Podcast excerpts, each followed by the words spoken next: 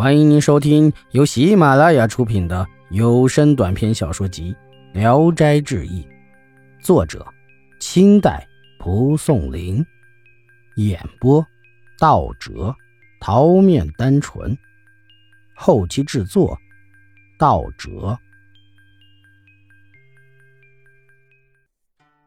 张鸿渐惆怅的站了一会儿，听见村里的狗叫。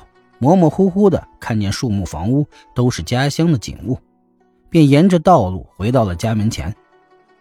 他跳墙进去敲门，还像前一次那个样子。方氏一听，惊的就起来，不相信自己的丈夫能回来，再三追问，对证确实了，才挑着灯呜咽着开门出来。两人相见，方氏哭得抬不起头来。张鸿渐怀疑这是顺华在变换花样耍弄他。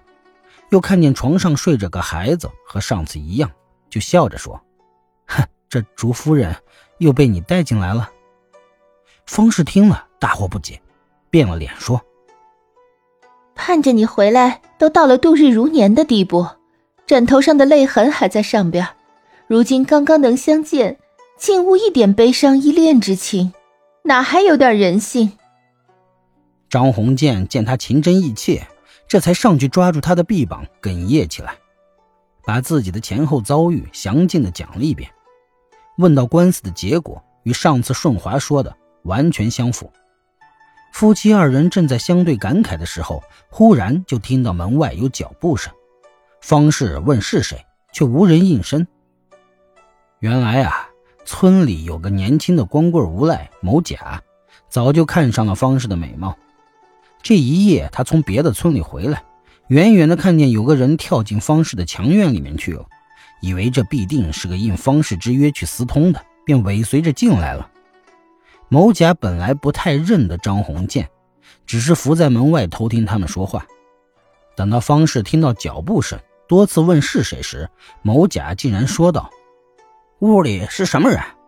方氏甲说：“没有人。”某甲说。我偷听已经很久了，这就要捉奸呢。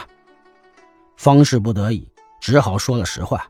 某甲说：“哼，张鸿渐的大案还没了结，如果是他来家里，也应该绑起来送到官府去。”方氏苦苦的哀求他，某甲的话却越说越下流，并逼他答应和自己私通。张鸿渐胸中怒火燃烧，拿着刀就冲出门去，照着某甲就是一刀。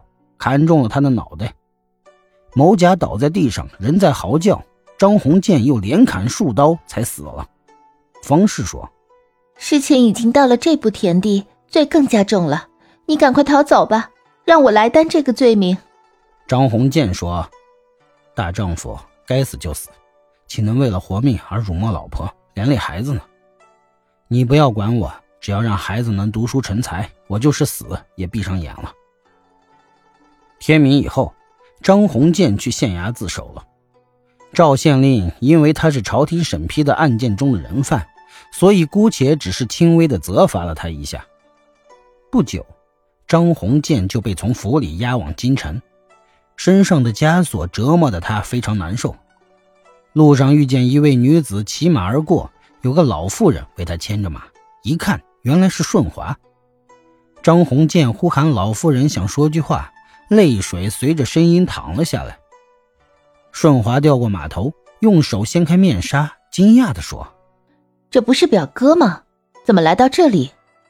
张鸿渐大略说了一下事情的经过。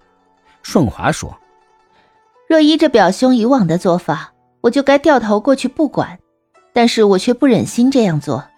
寒舍离这里不远，就邀请差官们一起光临，也可多多资助你点盘缠。”跟着他走了二三里路，看见一座山村，村里阁楼高大整齐。顺华下马进村，吩咐老妇人开门引进客人。不一会儿，摆上了丰盛味美的酒菜，就像是早就准备好了一样。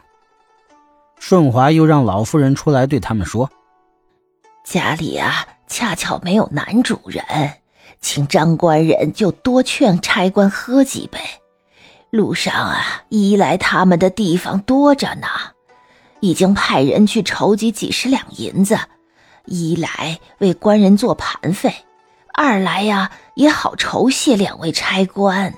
人到这时啊，还没回来呢。两个差役心中暗喜，便开怀痛饮，不再说赶路了。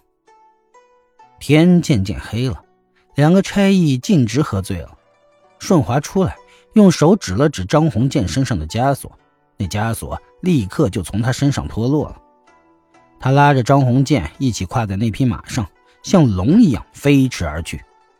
不多时，顺华催促他下马，说：“您就留在这儿，我和妹妹约好要到青海去，又为你逗留了半天，让他久等了。”张鸿渐说：“咱们以后何时见面？”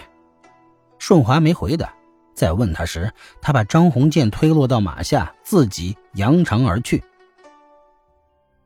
本集演播到此结束，谢谢大家的收听。喜欢请点赞、评论、订阅一下。